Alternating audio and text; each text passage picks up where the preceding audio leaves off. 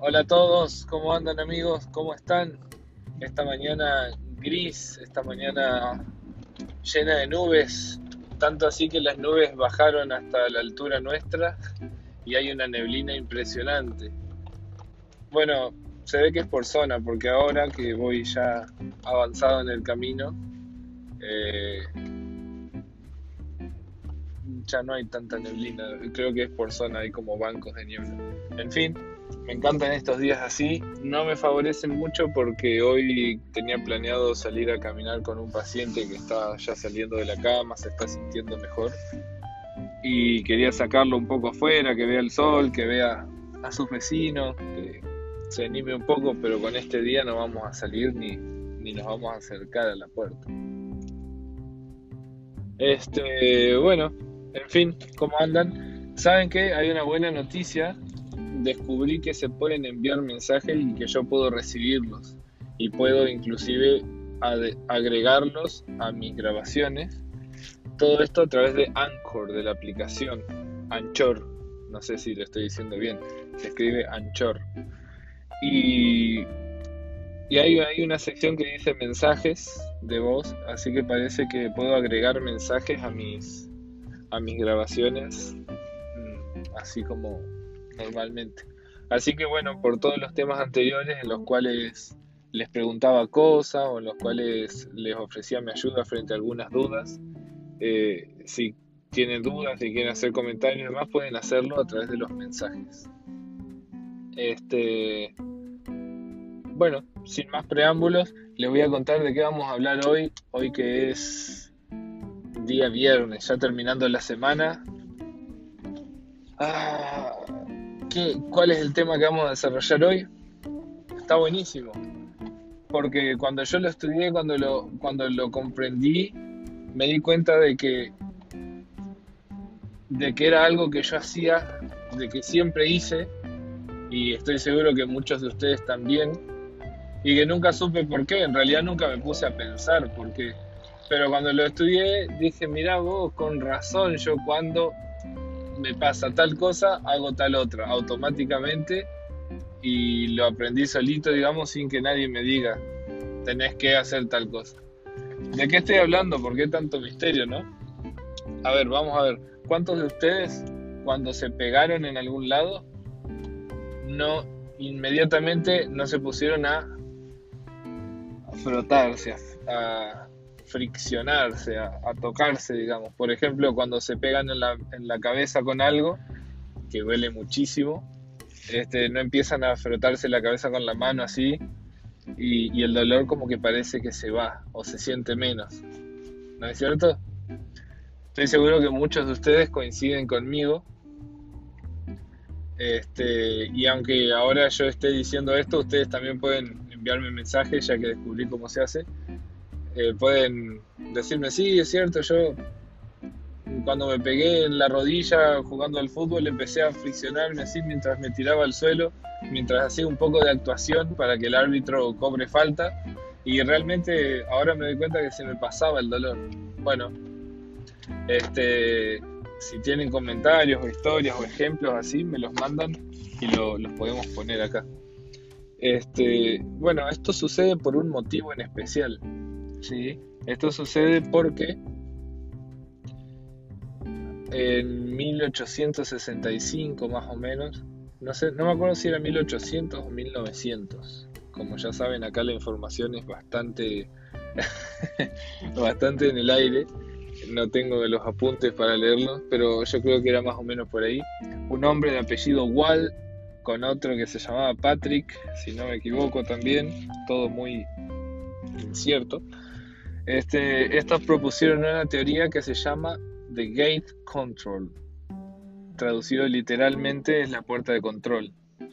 Aunque en el español la teoría esta se la llamó la teoría de la compuerta. Es una teoría donde habla acerca del dolor y de cómo nuestro cerebro interpreta el dolor. Saben que todas las sensaciones de nuestro cuerpo suben a través de los nervios los nervios sensitivos, suben hasta nuestro cerebro. Primero, el nervio que tenemos a flor de piel, digamos, con el que sentimos el tacto y, el dolor, y etcétera, van desde la piel o desde el músculo por ahí hasta la médula, hasta la columna, hasta la médula espinal.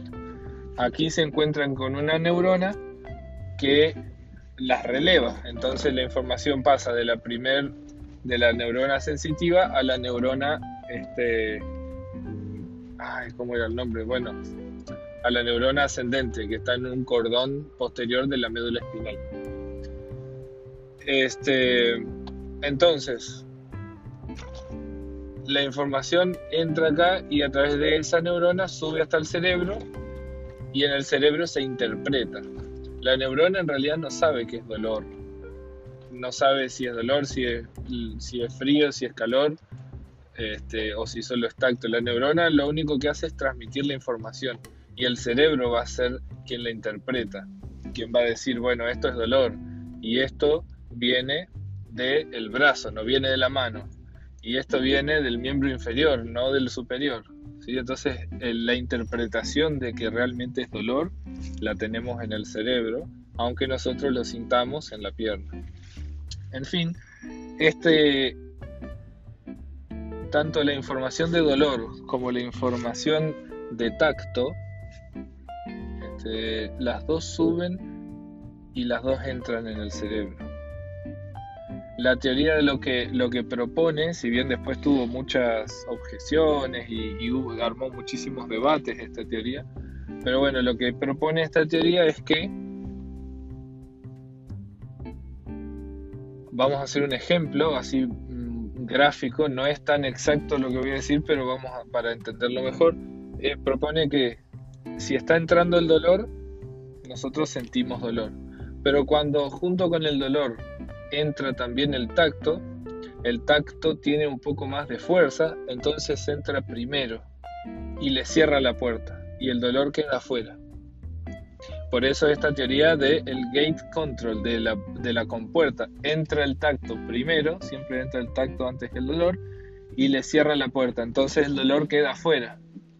Y por eso sentimos un poco menos de dolor. Cuando nos frotamos, cuando cuando, cuando nos friccionamos donde nos duele. Obviamente, nuestro cerebro es mucho más complejo que eso y genera diferentes este, respuestas.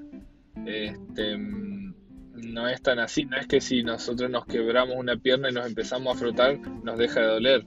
No, porque si, la, si el estímulo de dolor es tan fuerte, eh, ya no funciona esta técnica. Estamos hablando de dolores eh, un poco más leves, de estímulos un poco más chiquitos, digamos. Pero bueno, esta es la teoría del gate control. Y es muy interesante porque todos los que me estén escuchando estoy seguro y puedo, puedo apostarles eh, mi sueldo. Arre que no tengo sueldo. Por eso se lo puedo apostar porque no tengo miedo de perderlo porque ni siquiera lo tengo. Este, puedo apostarle mi sueldo a que ustedes han hecho esto, se han golpeado y se han friccionado después y que no sabían esta teoría. Así que el día de hoy he compartido un conocimiento que quizá puede ser irrelevante para muchos o para otros puede sonar curioso, interesante. Este, de hecho, este conocimiento, esta propuesta, dada ya hace muchos años, generó en toda la el grupo de médicos, de estudiantes, de neurólogos, generó como un, un concepto muy bueno y revolucionó esta teoría del dolor y, y los conceptos que antes se tenían como, como certeros, ahora a través de esto empezaron a pensar de formas diferentes. Así que bueno, es muy interesante. Mm, más adelante, si quieren, puedo explicar un poco más a fondo el tema este del gate control, puedo hacer una explicación un poco más en términos kinesiológicos, en términos neurológicos, para aquellos que estén interesados en profundizar un poco más. Y, y si no, bueno, mm, sí, podría hacerlo, podría hacerlo total. Creo que también me van a escuchar kinesiólogos, médicos, estudiantes el área de medicina que estén familiarizados, así que me parece que en otro viaje voy a hacer otra parte de este tema. Bueno, eso es todo, un tema cortito y muy interesante. Nos vemos, adiós.